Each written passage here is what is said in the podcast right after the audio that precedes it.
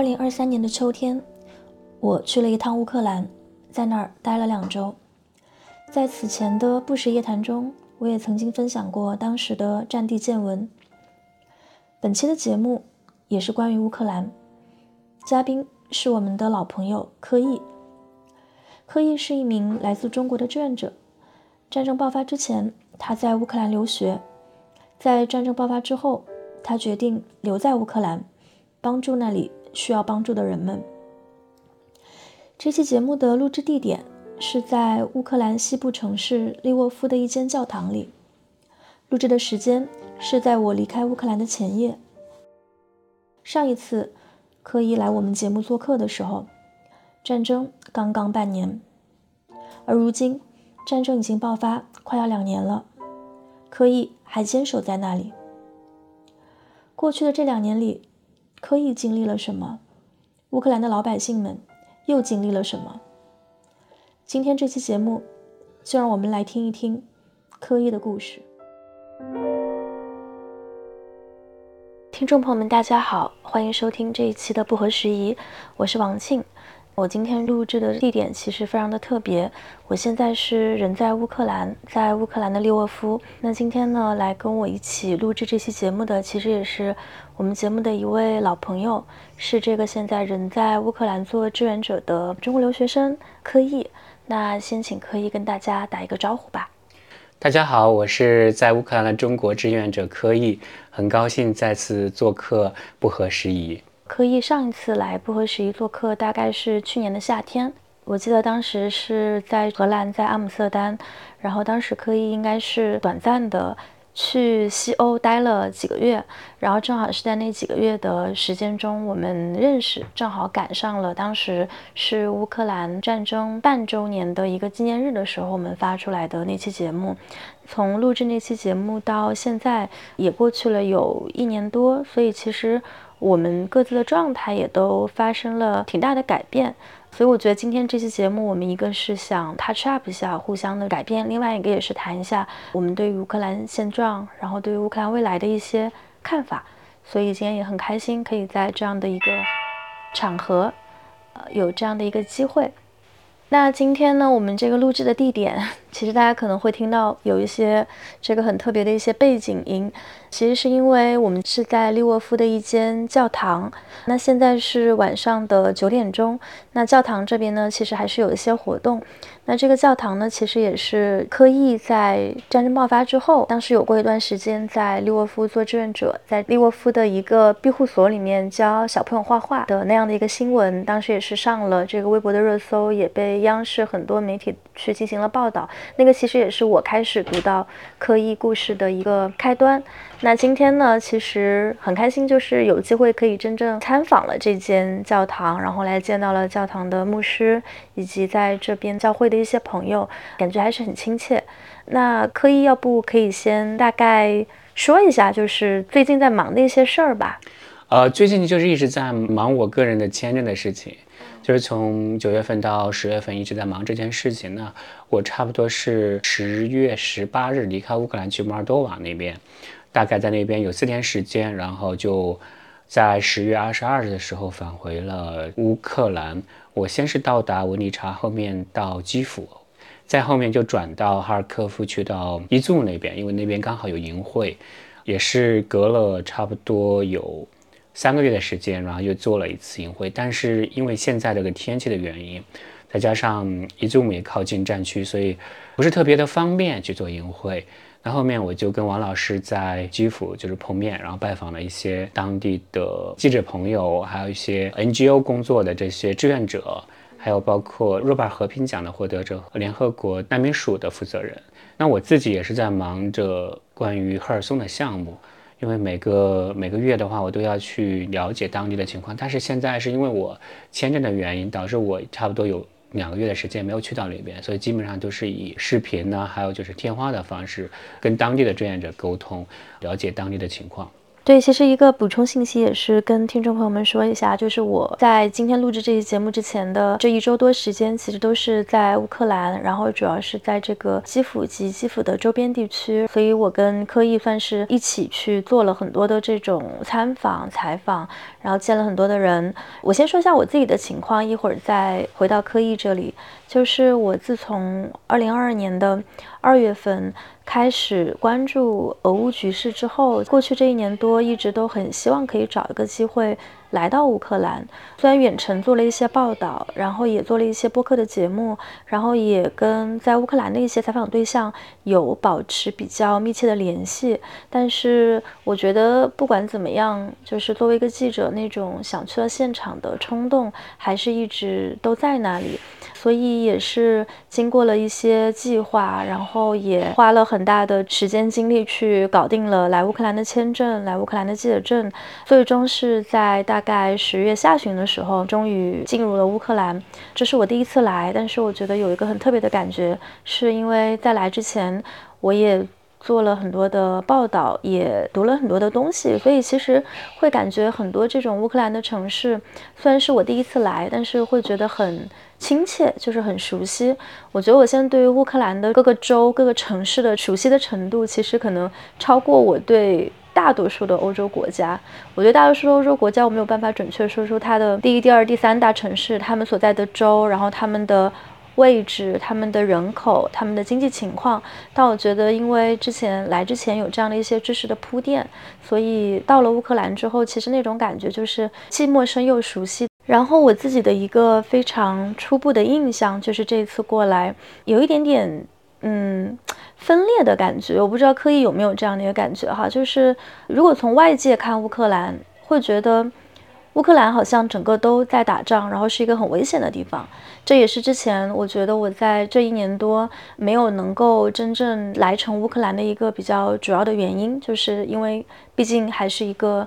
战区是一个战争地带，然后你的同事、你的、你的编辑、你的朋友、你的家人，他们都会对于你去乌克兰做报道这些事情有一些安全上的担忧。我真正来了之后呢，我觉得其实跟我想象中的很不一样，因为我这次来主要是来到了基辅，然后。现在是在利沃夫，然后去了基辅周边那些地区，有一些地区也是去年当时经历过很严重的战乱轰炸，包括像这个大家可能听说过的布查。我的感觉就是基辅的生活其实还是非常有序的，你不能说它平静，因为不时你还是会有这个防空警报响起来，有时候一些警报是在晚上，对于我们刚到的人，可能其实还是会有一些心理上还是会有一些紧张。但我也听当地的朋友说，他们现在听到这个警报，基本上。都已经视而不见、听而不闻了，因为。已经过去一年多，所以我的感觉是基辅的生活其实还是比较平静的。然后某种程度上，你可以说它是恢复到了一种比较日常的生活当中。但是另一个方面，从呃我读到的一些报道，然后跟在东部前线的朋友的一些交流，包括科艺他正在做的这种项目，他在社交媒体上的一些分享。因为刚才提到的伊祖姆叫伊久姆，是在哈尔科夫旁边的一个小镇，它比较有名的一个地方，也是在去年。大概有长达六个月的时间，它都是处于被占领的一个状态，所以在那里的人的生活，直到现在其实也没有完全的所谓的这个恢复正常。可以刚才提到另外一个地方叫做赫尔松，那赫尔松是乌克兰南边的一个非常重要的省份。最近呢，如果大家有关注这个战况的话，在那里正在发生着非常。严重的交火，就是在这个第涅伯河的两岸吧。现在俄军和乌军正在进行非常严严密的交火，所以其实这样的地方被认为说是非常非常危险，或者说情况跟基辅和利沃夫这边是完全截然不同的两种状况。所以这也是贯穿我这次旅程的一个印象，就是一方面乌克兰的社会至少在基辅周边的这样的生活是非常平静，但另一个方面，这个国家的至少。三分之一的国土现在其实还是处在比较激烈的这种交火当中，所以这是一个比较分裂的事实。我其实在这几天的采访中，也不断的向我的一些采访对象去提出这个问题，就是说你们在个人的层面，在工作的层面，你们怎么样去处理说乌克兰现在面临两个现实的这样的状况？我觉得这种感觉有点像是，比如说一个人，他其实大体上还是一个健康的人，但是他的身体的一部分，或者说很大一部分，现在正在受重伤，正在流血。他作为一个人的这种身体的机能还是在日常的运转，但是他同时承担着非常多的痛苦。他的腿、他的手可能已经没了，他现在身上很多地方都在不停止的流血。所以你要怎么样去处理？说就是这个人他作为一方面其实还是在运转，但另一方面又在受重伤的这样的一个现实。然后我觉得就回到刚才刻意说到的，之前你是住在利沃夫嘛？然后利沃夫其实是一个乌克兰最西边、最靠近欧盟、最靠近波兰的一个西部的大城市，向来被认为说是还比较安全的一个城市。但是后来在今年，自从咱们上次那个聊完之后，你自己也是做了一个相当于说工。作重心上的一个转向，就是说把工作关注你的这种志愿者工作的一个重点，从呃西部的利沃夫，然后放到了东部和南部的像赫尔松还有伊久姆这样的地方。我想是不是其实也是中间有感受到说这两种现实中的一个割裂和差别。对我很同意你的说法，是因为它确实有很多的那种矛盾在里面，就是大家生活在里面就感觉，嗯，比如说基辅啊或者利沃夫，其实蛮正常的，偶尔会有这种袭击会炸过来，但它这个间隔可能就是几个月。你说它相对安全，它确实很安全；你要说它百分百安全，没有那种炮弹袭击，也不是那种情况，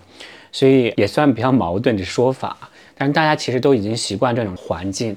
我自己是从去年的十月份，更多的是偏向于乌克兰的哈尔科夫还有赫尔松那边。去年十月份回来后，利沃夫其实也是受到很强烈的导弹袭击。就十月初的时候，我当时还去到这个我家附近的这个防空洞里面还躲过。再后来就是经历的这个停电，大概是有断电断网，就是每天早中晚都有断电断网这种情况，包括整个城市、整个国家，基辅市也是。呃，我印象特别深刻，十月份、十一月份、十二月份，啊，一直持续到二月中旬，才整个乌克兰才开始正常的恢复到供电供暖。我是从去年十一月份开始支持和帮助赫尔松的，因为赫尔松也就在十一月份的时候被收复。我们说的那个收复地区，实际上是赫尔松的右岸。其实左岸现在还在战争的这种状态当中啊，我是也是希望左岸可以在最近可以尽快的收复过来。我也是希望右岸被收复的那一天，我会，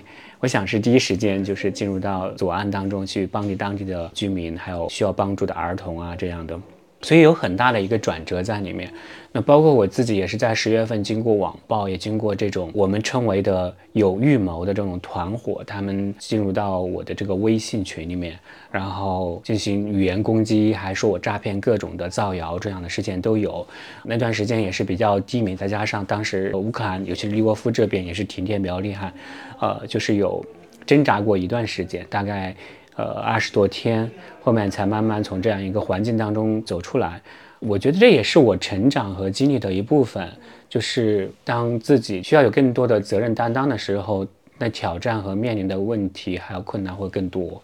那我也是从那个环境中慢慢出来。从最开始帮助的人特别少，我们帮助的那个赫尔松那边主要是跟当地的志愿者妮娜就是进行这样的连接，我也没办法去到当地。呃，那时候赫尔松也确实比较危险，我自己也没有办法就离开利沃夫。我是到今年的二月份去了哈尔科夫以后，四月初的时候去到赫尔松，从那以后就是每个月会固定去到那边。所以我们刚开始帮助的规模不会特别大，也就十多家，就是一直持续的在帮助他，直到现在。那我们现在就是有一个固定的一个帮助的家庭，就每个月大概是会帮助至少一百。三十三个到一百五十个家庭，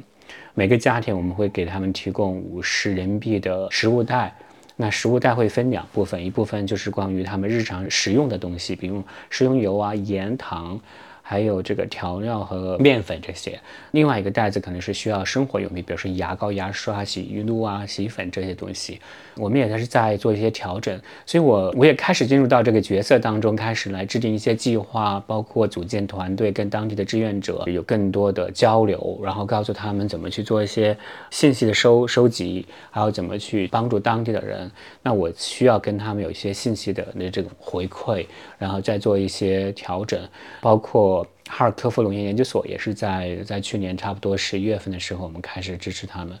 有很多的需求，很很多的需要，但是我也没有办法。那当时我我我记得我压力特别大的时候，会情绪就会失控，就说着说着会哭起来，然后你完全完全没有一个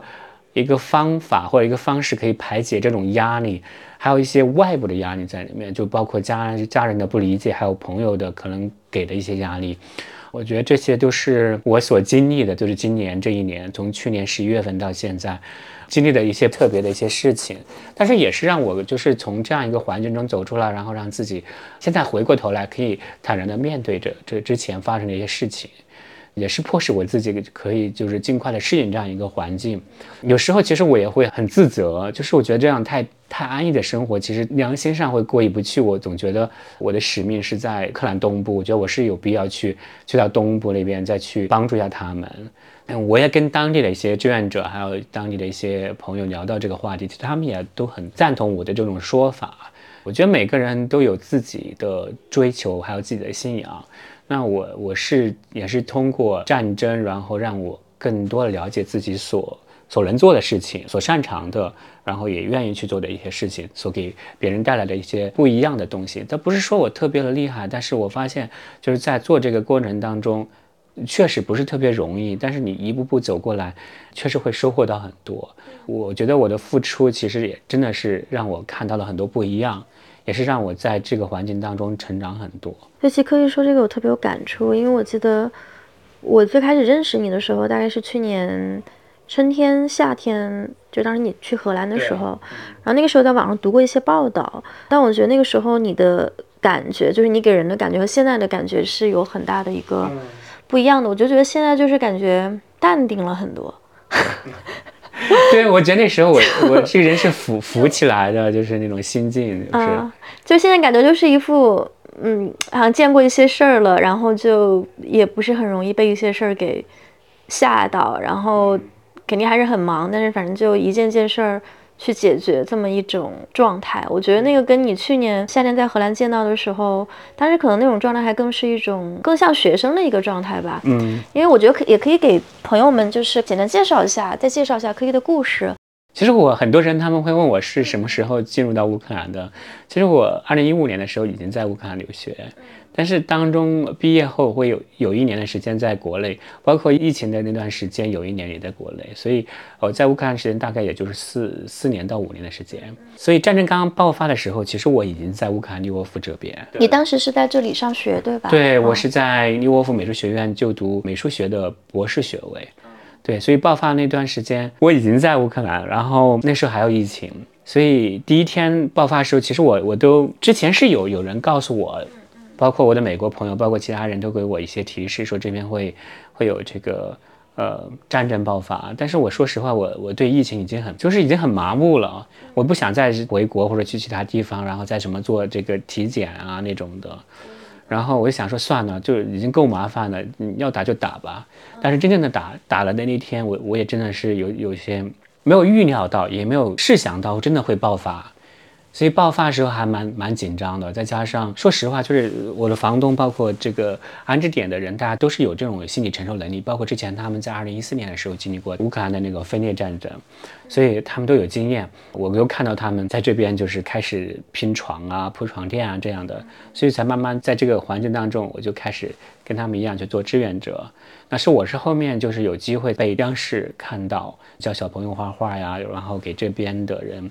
呃，募捐床垫、被套啊这些东西，所以被报道后，然后大家才知道我在这边做的这些事情。所以大家对我的印象就是我一直在防空洞里面教小朋友画画，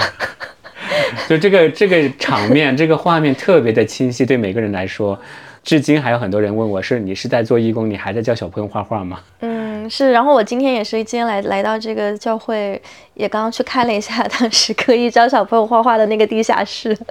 嗯，就感觉是这个来来打卡了。对，对。对对，不过我觉得那个画面确实非常的让人印象深刻。当时是不是也经过一些这种心理的转变？我今天就是吃饭的时候跟你房东就聊起，嗯，然后他还特意跟我讲，他说，对呀，他说科一很好，他说当时这个已经开始全面入侵的时候，当时不是有一些其他的这个中国留学生嘛？开始的时候，你你也有曾经有想过说是不是要跟着一起撤侨？对对。他说，但是不知道为什么，他睡了一觉醒来，他跟我说，他说那个。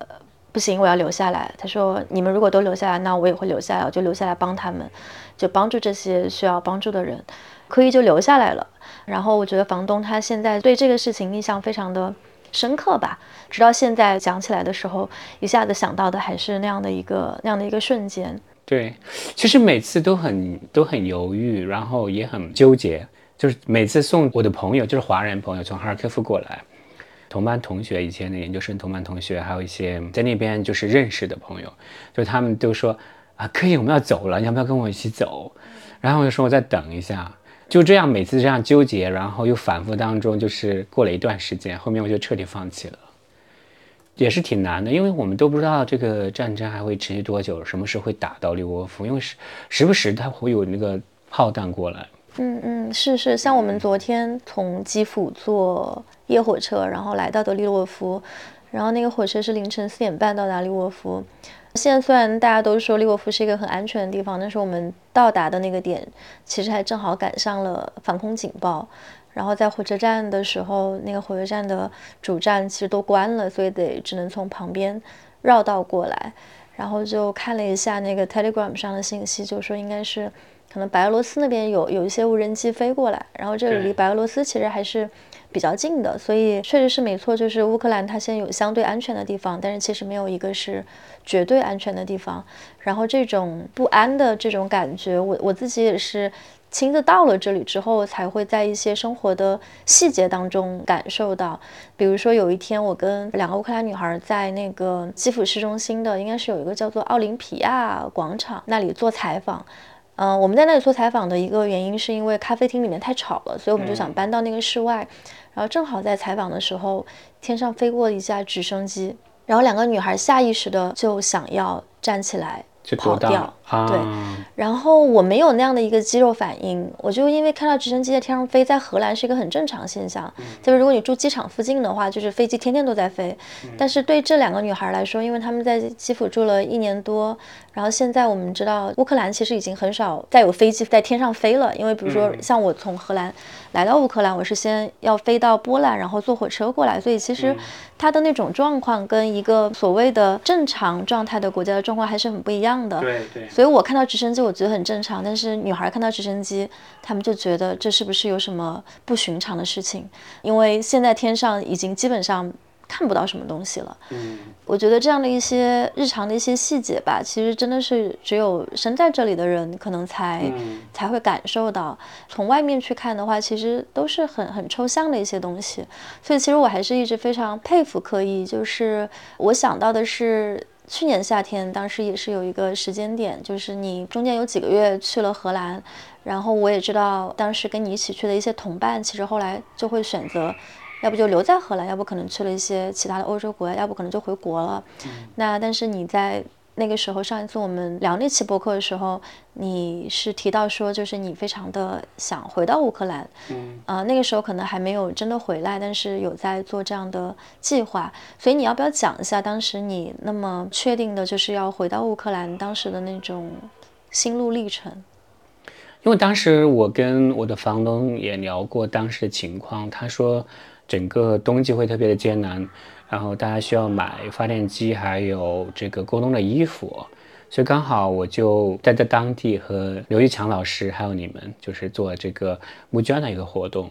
刚好就是回去的时候，十月一号之前回去之前，就募捐了很多这个过冬的衣服。然后后面这衣服就是也是捐到了一二平那边的一个大的安置点。啊。当时有很多的人都在反馈说，哦，这些衣服特别好，非常感谢在荷兰的华人朋友伸出援助之手帮助他们。那另外一方面就是我回来多多少少还是可以帮助这边的人，确实也是做到了。就是回来后，嗯。不是说我特别的厉害，就是回来后，就是有机会跟大家分享真正的乌克兰发生的情况，包括在利沃夫，还有在其他地区、其他城市，所以大家可以更多的是通过我了解一些这边发生的一些事情。因为说实话，就是国内的一些媒体报道，还有一些宣传，侧重点、侧重面，确实跟真正的信息有很大的差误在里面。这也是促使我当时当时决定回来的一个原因。所以当时你在决定要回来的时候。正是因为觉得这边可能情况比较艰难，然后要回来的，这种其实我觉得跟很多人在做决定的时候的那种趋利避害的决策方式吧，还是很不一样。你觉得你会那样选择？这中间就是有一些什么因素的影响吗？其实我去荷兰的原因就是我想，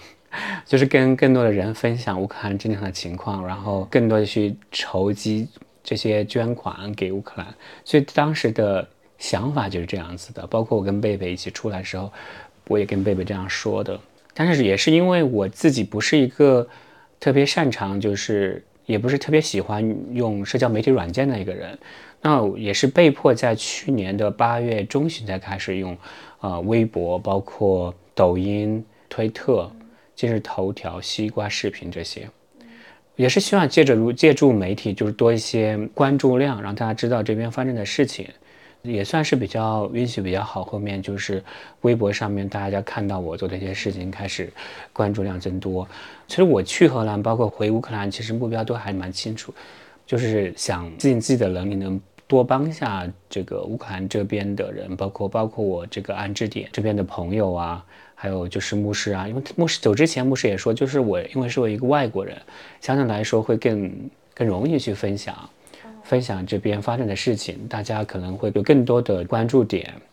那你说去年回到乌克兰之后，中间有有那么一段时间也是过得比较艰难，你可以再说一下当时那段时间里面具体发生的一些事情吗？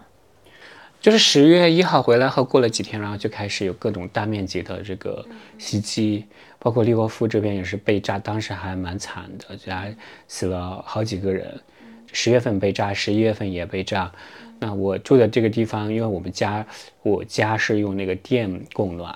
所以停电的话就没有暖气，所以我就把被子都已经改成了加厚的被子。但是比较幸运，就是去年冬天还算是比较暖和的冬天。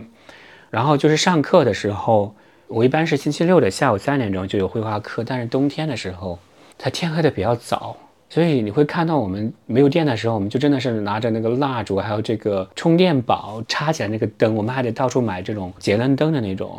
然后上那种课，包括这边还有那种舞蹈课，我就看小朋友就在那个 那个很凝重的灯光下，然后跳舞，那种场面，我觉得我可能这一辈子都不会忘记。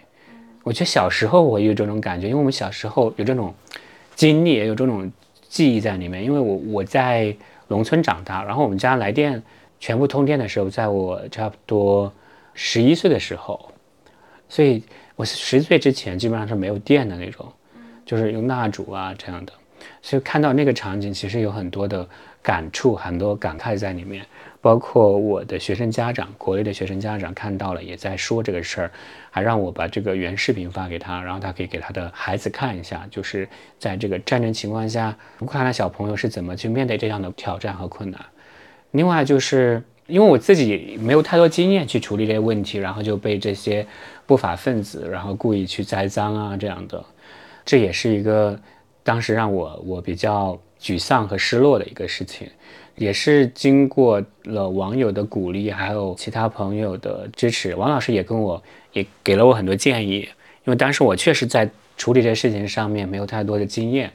对，慢慢的就从这样一个环境中走过来。然后这种情况就是早中晚停电，一直持续到二月中旬才恢复起来。那二月中旬那段时间，就是二月初的时候，我是去到了哈尔科夫农业研究所，也就是世界十大种植资源基因库。有很多朋友联系我，问我可不可以去帮忙一下。其实有很多事情是我做不了，因为我能力有限，我也帮不了太多的人。但是龙岩研究所那边确实是很艰难，他们那个机械全都被炸，然后真的是没有暖气，太冷了。我去到那边都已经零下十七度、十八度，然后就吹着大风，那个玻璃被震碎了，全都是用那个塑料袋、塑料袋把那个窗户给封住，这样的太艰难了。然后他们有差不多有一个月没有发工资。所以说，希望我可能帮一下他们。那刚好我就去他那边就拍摄视频，然后分享给他们。这样的话，才才帮助他们度过了一个比较艰难的一个时间段。那段时间就是十月、十一、十二，包括一月份到二月初的时候，那段时间才是最艰难的。对，真的不同的阶段都有不同的问题。有时候可能是这个现实中的战场更残酷，有时候可能是。也是在网络上，其实因为我觉得可能现在很多人也在网络上有关注你，那一方面这当然是很好的一个事儿，就是会带来更多的关注，就会有更多的资源、更大的能量可以去做更多的事儿。但另一个方面，其实我经常觉得，就名气这个东西，它就是把双刃剑嘛。对，对，就会有更多眼睛盯着你，然后加上其实乌克兰的这个问题，那咱们也都知道，在咱们。中文的这个语境中，现在的这个讨论就是一团浑水。我不知道你现在的感觉，你觉得现在比起一年半之前，还是有那么多俄粉攻击你吗？还是现在少一点了？嗯，我觉得少了很多，可能也是跟我有关。我自己也是把这些故意每天故意用语言攻击我的网友全都被拉黑了，所以可能微博上也会有一些限制，然后确实少了很多。还有就是我从来也没有意识到，就是。俄乌战争会影响到中国家庭的这种和睦关系，就很多人也会有共情，也就讲到他和他们的父母因为立场的不同发生这种争执啊，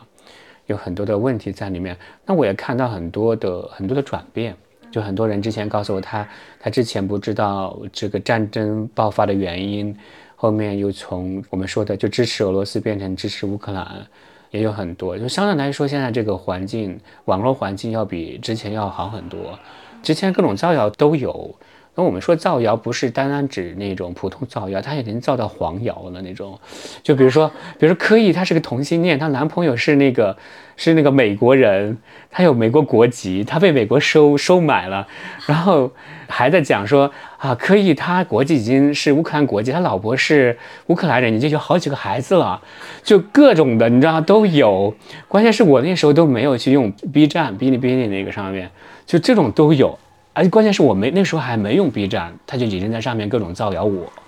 太夸张了，就是那种。嗯，那你你后来有有去回应或者说去回复过这些评论吗？首先我太忙了，真的是。没空搭理他们，而且而且就是停电后就没有网络，就信号特别差，就真的是没没有办法去去一个个回复他们，所以我自己也很少去看，可能之前会比胆子比较小，看他们骂我什么都不敢回复一下，包括我连那个微博之前上热搜我都不敢点击去看那个，就是那种我上热搜那一天是一天是忐忑不安的过了一天。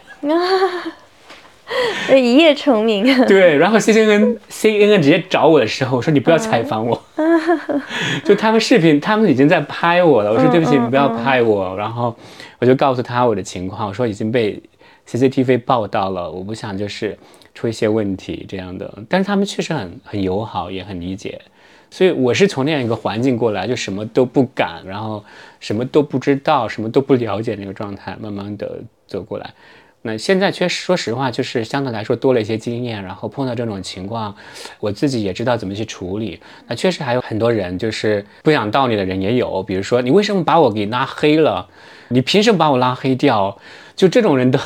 都有，就是从一个号变成另外一个号上一直追着我问，都有。但说实话，我因为我我觉得就是大家每个人的那个意识不太一样。所以我觉得没有太多的必要去去纠结这个问题。我觉得如果你支持俄罗斯，那你就支持俄罗斯；你支持乌克兰就支持乌克兰，因为每个人都有自己的权利，对吧？你你在选择你的权利的时候，也麻烦你尊重一下其他人的选择的权利，不要所有人跑过来告诉我说可以，我这是为你好，我到底是为你自己好还是为我好？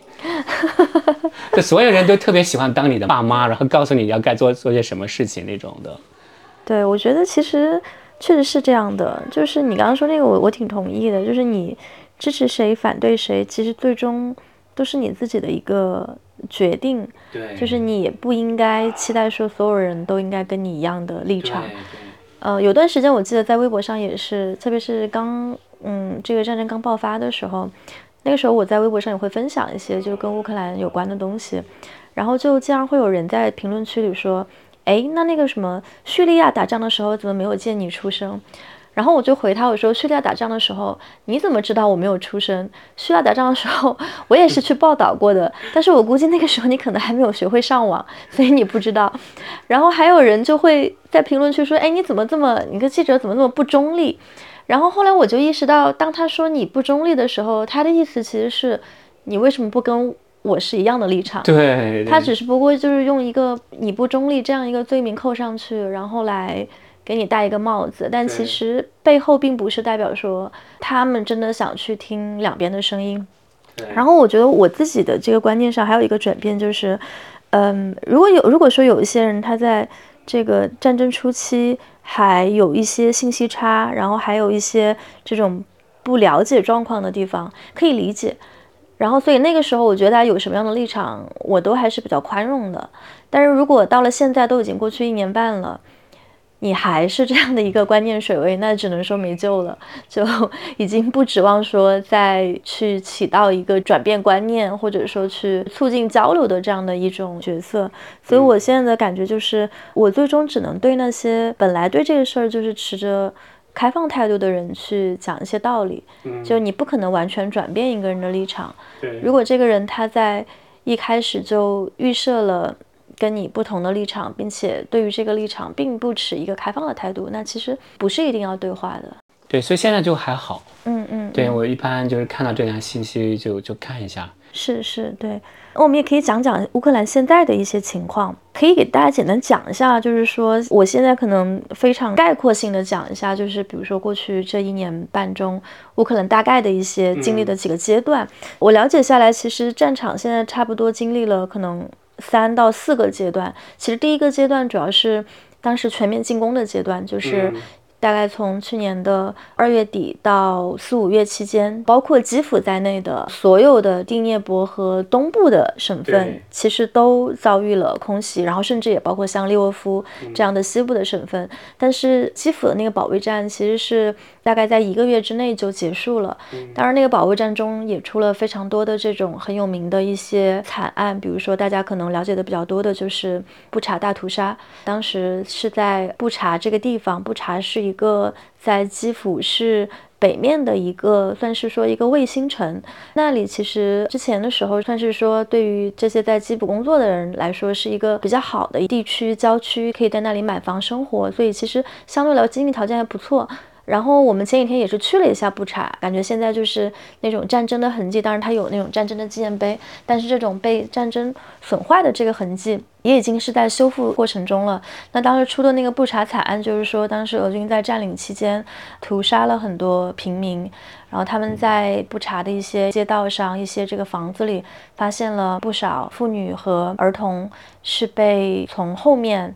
扫射，然后最后死在了这个房子里。那现在关于这个惨案的调查吧，还在进行当中。但是因为很多的证据已经显示，惨案发生的时候，当时是俄军占领期间，所以其实并不是像后来俄罗斯那方说的，这是乌克兰军队所为。因为乌克兰军队进入布查的时候，当时已经有很多人是已经死了很多天了，所以当时是有这样的一个案件。那后来呢？其实又进入了，相当于说基辅这边结束了之后，主要的这个战场转移到了东部和南部。然后第二阶段，其实最艰难的战役可能应该算是哈尔科夫。对我也是听到说，很多人说哈尔科夫是算是乌克兰的一个英雄城市吧。对，因为如果第二阶段当然哈尔科夫没有守住投降了的话，可能整个乌克兰东部的这个战线就全部都会沦陷。嗯那当然，第二阶段也有一些乌克兰这边没有守住的城市。那大家比较熟悉的就是这个马里乌波尔。那马里乌波尔当时是有过很多很知名的一些战役吧，其中一个很有名的也是说这个马里乌波尔它的大剧院被轰炸这个事儿，然后大家可能还记得当时有一个孕妇，她是即将临盆。然后不得不被这个营救人员抬着担架去到医院。那那张照片其实后来也获得了去年的世界新闻大奖赛，也称何赛的这样一个摄影大赛的第一名，就是一个金奖的一个作品。就是然后那个是新闻界非常重要的一个比赛。当然很不幸的就是后来那个孕妇就过世了。然后第二阶段，科伊刚才提到的哈尔科夫这边，后来你又进入到哈尔科夫，进入到伊兹姆，其实也是在这个第二阶段的战役结束之后，相当于说把哈尔科夫那边的一些领土，就是乌军这边收复回来。收复回来了之后，其实这样被占领的地方跟被占领过的地方和没有被占领过的地方，比如说利沃夫，生态应该是很不一样的。我这次来了解到的一个是说，这样的地区其实除了说有很多的房屋被毁，然后很多的人员伤亡之外，你还会有一些可能更长久的问题，比如说地雷，就他们会在地下埋很多的地雷，所以直到现在 e z u m 那边，他还经常会因为就是有一些居民不小心就踩到了地雷受伤的一些新闻，然后所以其实这个条件可想而知是非常的艰难的。到了今年之后，其实战况又发生了一些变化，大家可能会发现，在过去这半年内，其实乌军和俄军他们的那个前线的位置。几乎没有太多变化。对，我也听到了一些批评吧，比如说之前大家了解的比较多的、比较有名的一些战役，比如说像巴赫穆特，然后像现在最近这个比较焦灼的那个叫阿夫迪夫卡，也是一个类似于巴赫穆特一样的一个东部的一个小镇。那其实双方在那里都投入了大量的人力、物力、军力，真的就是活生生的，就是绞肉机，每天都有非常非常多的人。死去，我记得应该就是在十月份的某一天吧，然后就创下了开战以来单日最高的人员伤亡的一个记录，所以你会感觉有这样的一种差别，就是说，一方面一年半过去，乌克兰的新闻现在能够得到国际头条的机会，其实。越来越少，越来越淡出大。家的这种视野，特别是现在就是巴以加沙，感觉这种是更惨烈的新闻出现的时候，你就会发现这个绞肉机新闻，它每天都在期待更惨烈的新闻。那这当然是我觉得世界的一个悲剧，但另外一个方面也是提醒我们说，一方面就是乌克兰好像现在得到头条的机会越来越少，但是另一个方面，其实每天死的人是在越来越多，比战争初期的时候每天死的人要多更多，只不过大。家现在对于惨烈的这个心理期待或者说门槛在变得越来越高，所以觉得哎，好，你这个轰炸死了几个人，那这个都不值得上新闻，有这样的一种很奇怪的一种一种心态在后面，也是我自己现在就是回想说过去这一年半乌克兰现在发生的事情的时候，在这样一个时间节点来到乌克兰去看现代社会的一些状态，我会感觉还还是挺有意思的一个时间节点。我不知道刻意什么是什么感觉。说实话，就是因为我在利沃夫这边，其实大家说实话，乌克兰大部分的人对战争这种没有特别在意，就是大家可能还是想说尽快的把这个生活正常正常化一些。还有就是，呃，也是一种逃避这个信息的一个心态。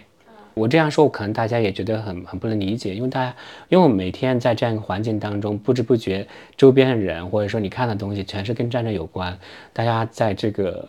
经历了一年八个月的这种战争，其实已经很很很累了，对，心理上很累的那种。但刚才也是像王老师说的那样，就是乌克兰这个战争也是经历了好几波。那我们现在看到的最主要就是乌克兰的北部和乌克兰的东北部和东南部，就刚才说的巴赫穆特那块儿，还有就是赫尔松这一块儿，就是目前是打得特别凶。但是不是说所有人都都知道那边的情况是什么样子？因为包括在基辅还有在利沃夫这边的人很少去到这个东部那边，除非是志愿者。那我周边朋友他们也没有机会去了解当地的那种真实的情况，还有他们所面临的一些一些问题啊，那种就没有机会。因为信息上面，包括新闻上面都会说啊，赫尔松今天哪里被炸了，昨天哪里哪里被炸了，死了多少人，然后太危险，你就不要去那种。但我因为每个月都去到那边，所以我对那边的情况大概还蛮清楚的。所以有些信息就是报纸上面或者新闻上面的那些信息，对我来说可能太太那个了，太表面了。就是因为我确实看到比较多，也是因为现在打仗这些信息我也没办法全部的去分享给大家，但是确实很残酷。就是一直往前推进的话，因为现在就是赫尔松那边已经过了这个右岸的河迪涅伯河，然后再往前走已经过了十一公里了，然后一直在往前打。但是我自己是知道的，就是说这个左岸今年就是很快可能就会被收复过来，收复回来。但是也不知道这个战争还会持续多久。就是很多人都会问我说啊，这个可以你在乌克兰，你知道这个新闻上一直在报道乌克兰那些情况，你觉得这个战争什么时候会结束？包括当地人也问说，你是一个外国人，你觉得你你觉得战争什么时候结束？但是我觉得这个战争真正结束可能还需要两到三年吧，这个已经算是很乐观的一个一个说法。因为我们如果不去到这个战争的前线，或者说亲自去感受的话，我们很难理解到说那个战争的那种那种残酷，很难用语言和文字去描述那种惨烈。因为我自己是经常往那边走，然后经常的去接触到当地的人，就很多逃难的人，还有很多房屋被毁的这种家庭，才能够更明白他们所面临的这种战争带来的创伤。还有他们所面临的困难，其实有两个事情，我觉得还是有必要跟大家解释一下。因为有一个事情就是，当然这个是题外话，就是很多人会说啊，可以你拍那些照片、那些视频，就经过他们同意吗？你拍这些东西有没有尊重他们的权利？但我想描述的，我想解释就是说，当你在。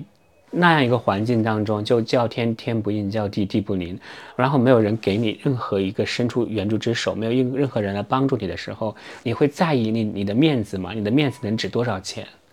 如果就是你在。在生存下来，就是面包和面子之间之间，你会选择什么？其实很多时候，他们不是说，呃，不是说我们强迫他们去拍，其实他们都都很愿意。就是乌克兰当地的人，他们也是希望说，通过这样的事情，让更多人知道，呃，他们的那个生活状况。而且当地人，说实话，就乌克兰人，他没有那么矫情，或者说那么不好意思，他们确实需要什么，他们会直接说出来。那我去到赫尔松，还包括伊祖那边，我当时说了一个事情。当然也有人会质疑，呃，就说到说到那个儿童，他们家就是从东部顿涅斯克逃难到伊祖姆，那个小孩特别小，叫迪玛，那时候他出生可能，呃，也就是不到一岁，也是受那个化学武器的影响，导致身体就基本上处于那种半瘫痪那种状态，最后救过来了，救回来的话就是导致失聪了，就耳朵失聪，然后就没钱。去做手术，然后那个小孩的爸爸直接逃走了。你说在这种情况下怎么办？那我我那我就把这样信息分享的给大家，在社交媒体上面，让大家开始来关注他。所以后面他们需要五百美金，然后我们也是把这个钱给当地的这个机构，机构再转给他们。然后每个月我们还会固定的支持他们的这个生活，然后会跟进他们的信息。所以通过他们这些故事，我们可以看到这个战争。除了我们理解的那种战场上面你死我活的这种拼肉搏的那种，但是更多的还是背后，比如说这个家庭的受战争的影响，怎么让一个正常的一个小孩失去了听力，然后这个听力是永远就是恢复不过来的。我想说，这种权利，这种权利，他们本该是有一个权利，就是享受。他们安稳的这种生活，但是战争打破了这种平衡，打破了他们的原有的生活的轨迹，导致家庭的支离破碎。所以这种这种故事见到的这种事情是特别多。我刚刚分享只是一个家庭，那我还见到一个家庭，也是叫迪玛，他的家庭在赫尔松。去年十二月份的时候，我们才接触这个家庭。他当时他的哥哥就是因为赫尔松里面的一个炮弹，然后被袭击中。就死了，他哥哥也就差不多十五岁或者十四岁这个年龄段。后面我们去探访他，他妈妈又得癌症了。呃，我探访的时候，也就是那次有机会跟他们合影。但后面。在今年的四月份的时候，也是因为癌症去世了。国内的网友还很热心的网友送了一双新的拐杖给他，因为他特别想要拐杖，所以他拿着那个拐杖从那个楼，他家是最高的那层七楼，就下到这个楼下，也是经历了四个月，第一次呼吸到新鲜的空气，第一次在阳光下享受到那种阳光带来的自由，也就是在那一瞬间，我觉得可能。他才知道这个生命的意义、生命的美好是什么样子的。没过多久，然后就去世了。所以那个小孩就变成了一个孤儿，跟着他的奶奶在一块儿。然后他也是我们一直帮助的一个对象。就从我见他到现在，我从来没有见到他笑过。我觉得这种痛苦，我觉得是很难很难用语言描述，也可能是一辈子需要去去治愈的。是是，对我听你听你这么说，我就很想哭。我觉得，哎呀，我觉得我，我是我这，哎呀，因为我在乌克兰这几天，真的觉得现在我不知道是。就泪点变低了，还是还是就是故事真的很惨。就是我其实很，我其实也是不太容易就采访中会哭或者很情绪化的人，但是这几天就真的就就采访的过程中就哭了好几次。我记得第一次是第一次是有一天我们去基辅北边有一个小镇叫做 Motion，那个小镇我不知道它有没有中文名。然后那个小镇，它在布查那个镇的旁边。然后我们去那个小镇上拜访一个医生。那个医生呢，他在去年就是二月、三月期间，当时是在他们镇上的就是唯一的一个，相当于说那种留在镇上的家庭医生，就所有其他医生都走了。然后她是一个女医生，然后在那里做了非常久，然后也非常的妙手仁心，所以。二月二十四号的时候，当时战争爆发，他其实也很不相信，也有点想走，但是他他的那个医院里面还有四十个病人，他就想说，那我走了之后，我这些病人怎么办？于是他就留下了。然后他留下的时候，家里有她的丈夫和她的儿子。没过了几天，俄罗斯士兵就来家里敲门，然后敲门的时候就把她丈夫的脚给打伤了，然后可能起了一些争执。最后，那个士兵就拿着枪对准她丈夫，想要把他杀死。这个时候，她儿子就跑出来，就求那个士兵说：“说你不要杀我爸，然后给他下跪。”然后俄罗斯士兵就把她丈夫和她儿子全部都给带走了。嗯。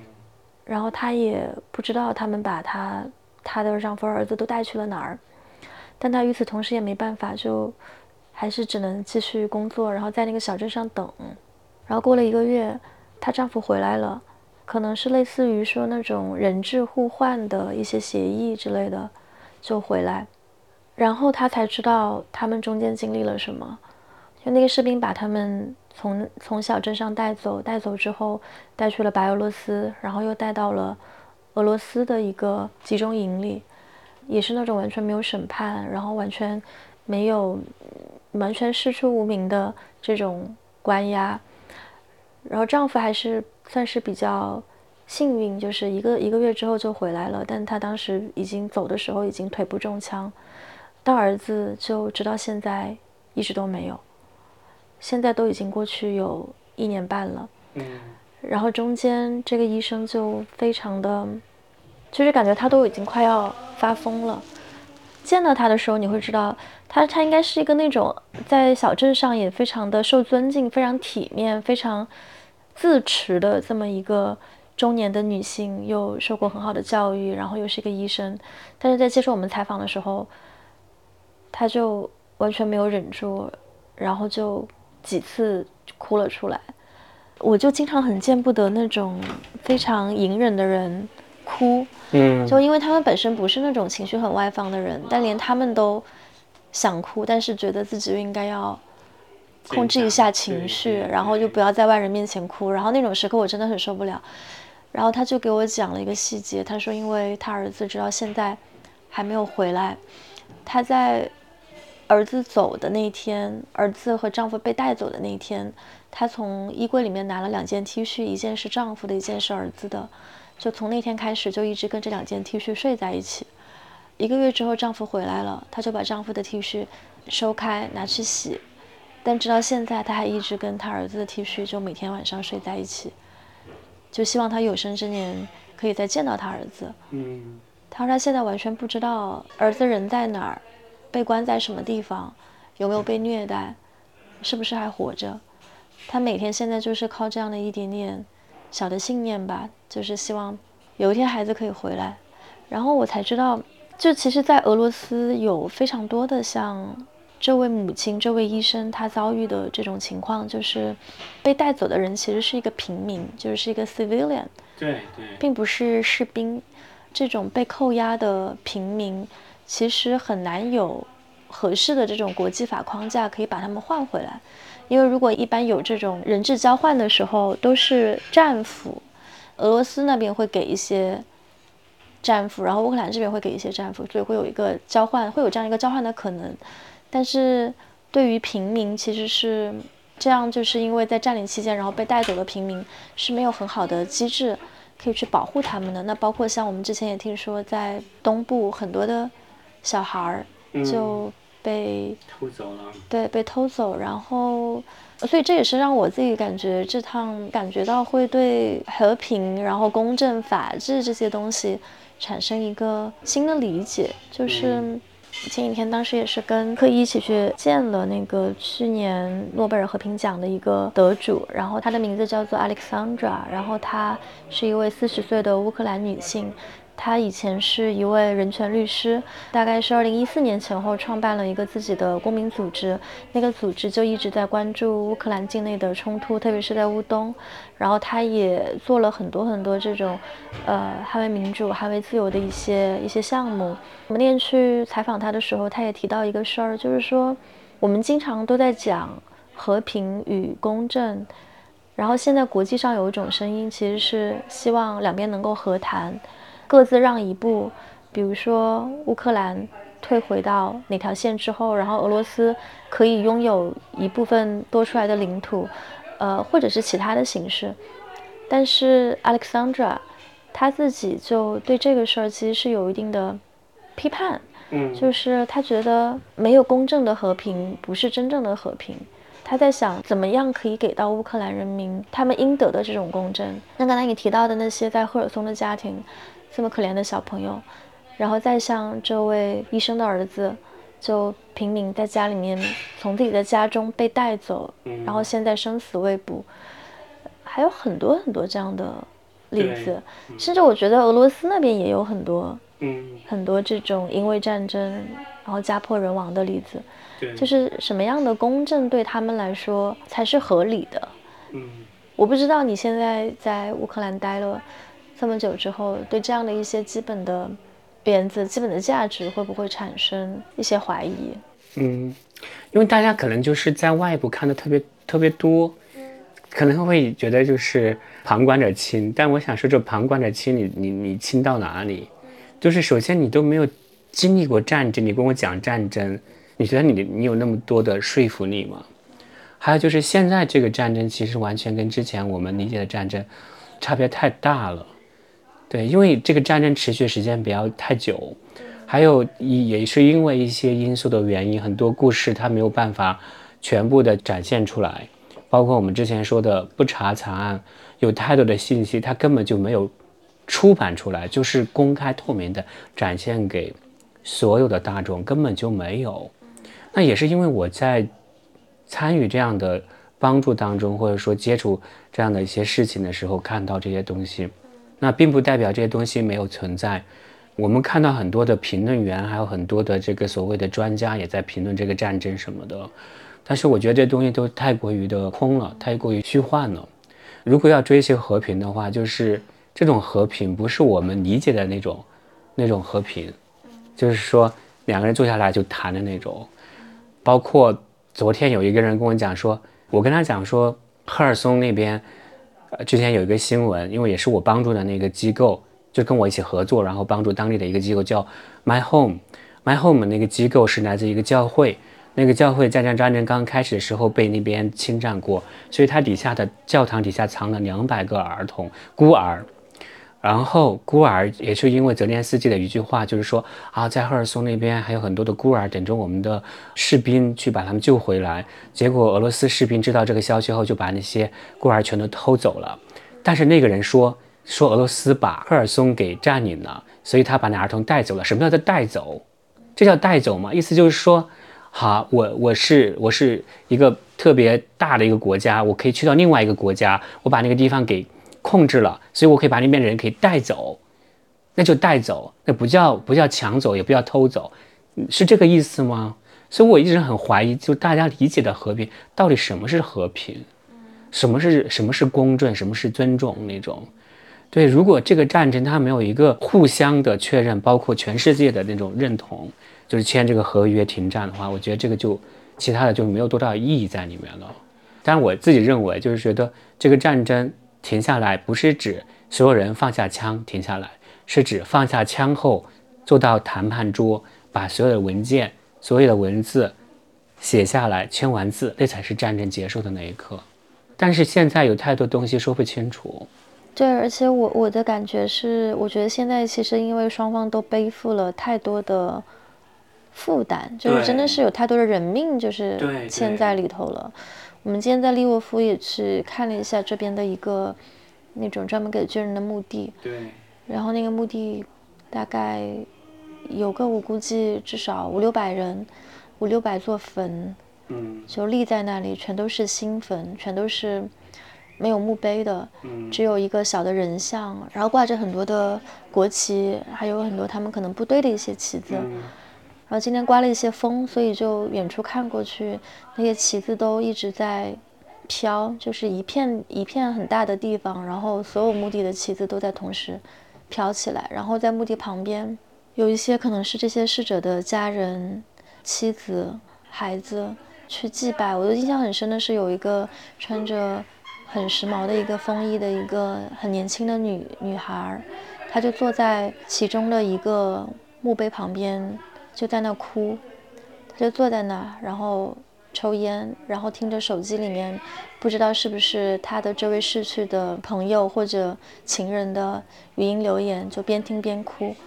然后那个场景看了还是我觉得挺让人心碎的，就是你要想，真的就是一整代人。俄罗斯现在。官方的数据应该是死了有三十万士兵，嗯，然后乌克兰这边呃没有一个官方的数据，但是有一些媒体报道出来的数据大概是十万士兵。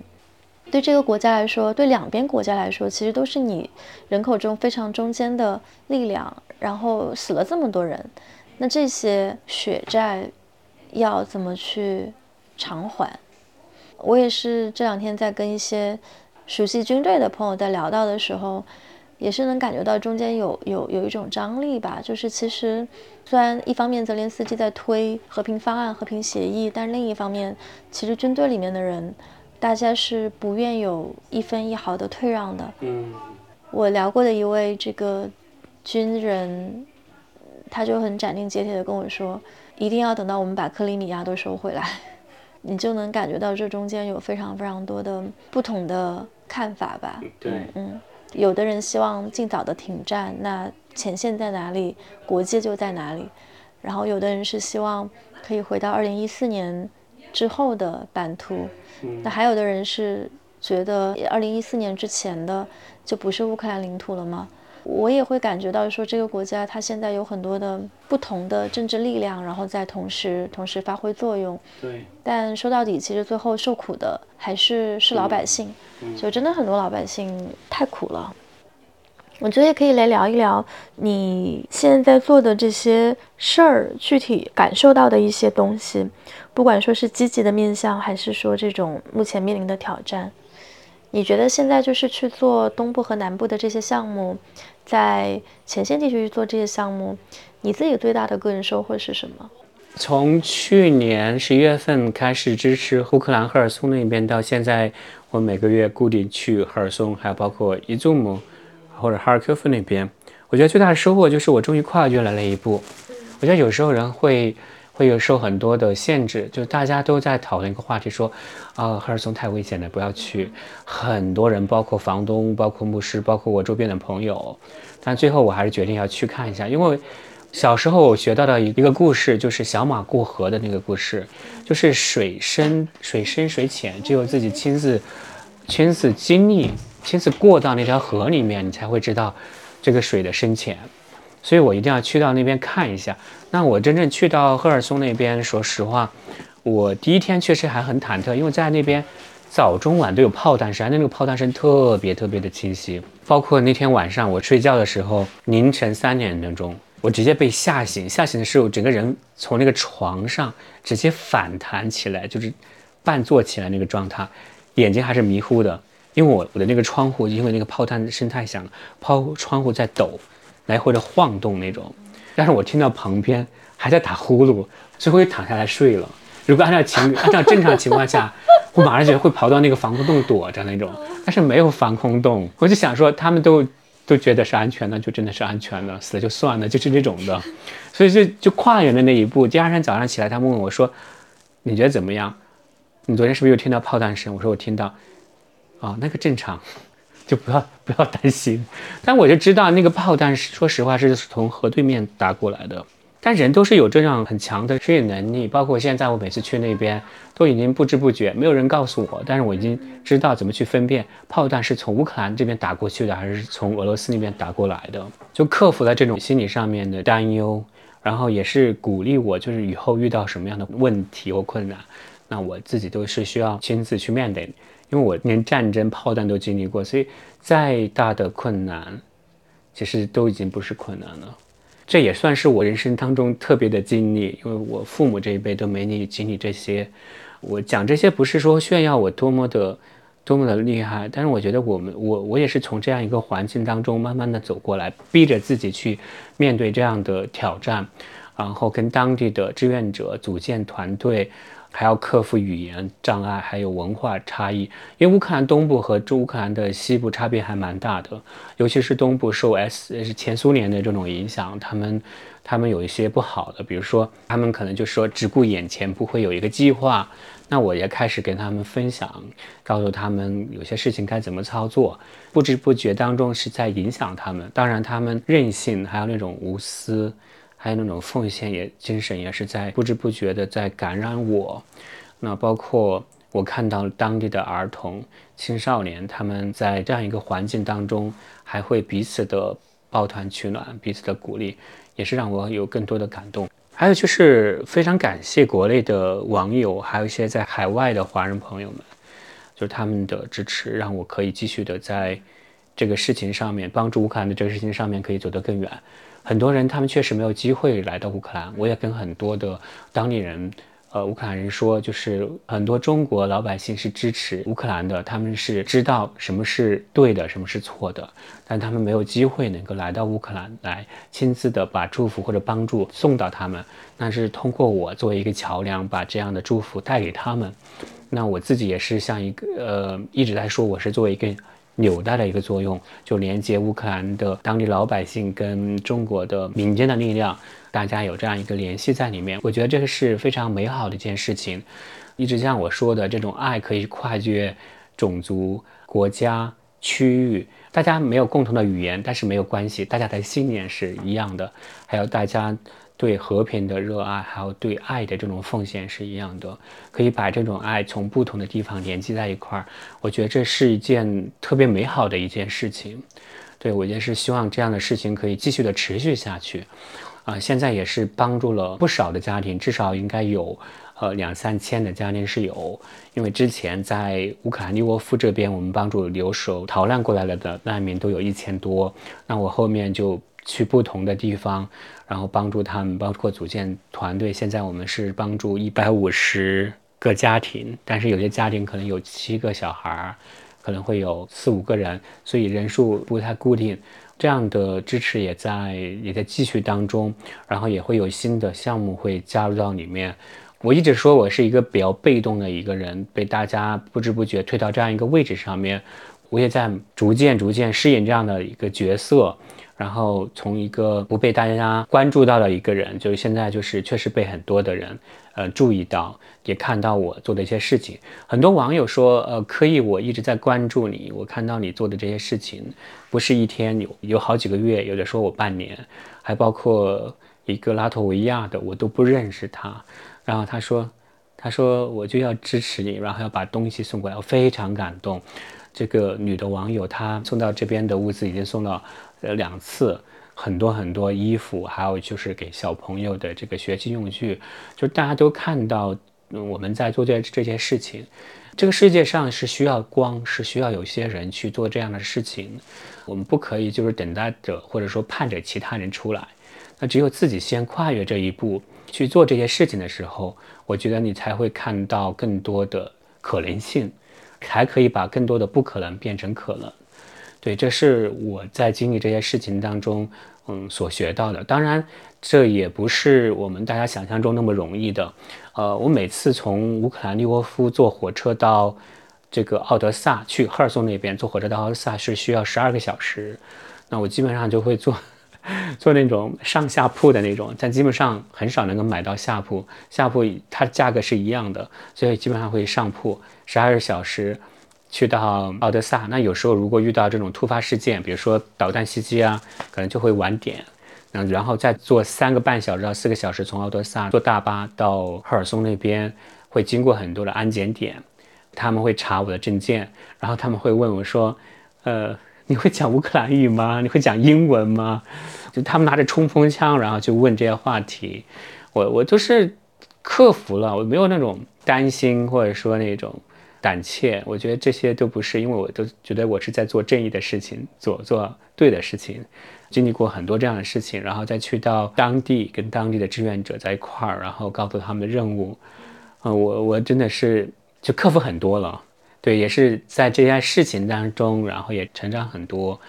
也是感恩，就是感恩，就是大家对我的信任，包括这边朋友对我的支持。还有就大家对我的关心，我在赫尔松那边，他们确实很在意我的安全。我基本上都住在他们家里面，就是当地的朋友家里面，然后他们也会跟我分享我需要注意的那些地方，就有些地方哪里可以去，哪个地方不可以去，这些他们都会告诉我，所以让我在那样一个环境当中有那种安全感。当然，这样的一个帮助还在持续当中，战争还在持续当中，所以嗯。就希望大家可以更多的来支持我，然后来更多的来支持乌克兰，呃，希望我们可以把这样的事情能够继续的持续下去。对，也希望大家这个多多关注科艺的项目，然后大家应该也是在各个平台、各个社交平台都可以找到他。你最常活跃的是微博，还有推特。推特就是在国外的华人他们用的比较多。那抖音其实我也在用，抖音、西瓜视频，包括今日头条，呃，微信视频公众号也在用。后续可能不合时宜，我们作为一个播客节目，也会看以什么样的方式可以参与到对当地的人的这种援助当中。嗯，所以我们也会有后续的一些项目和一些合作，然后也希望大家这个多多的关注。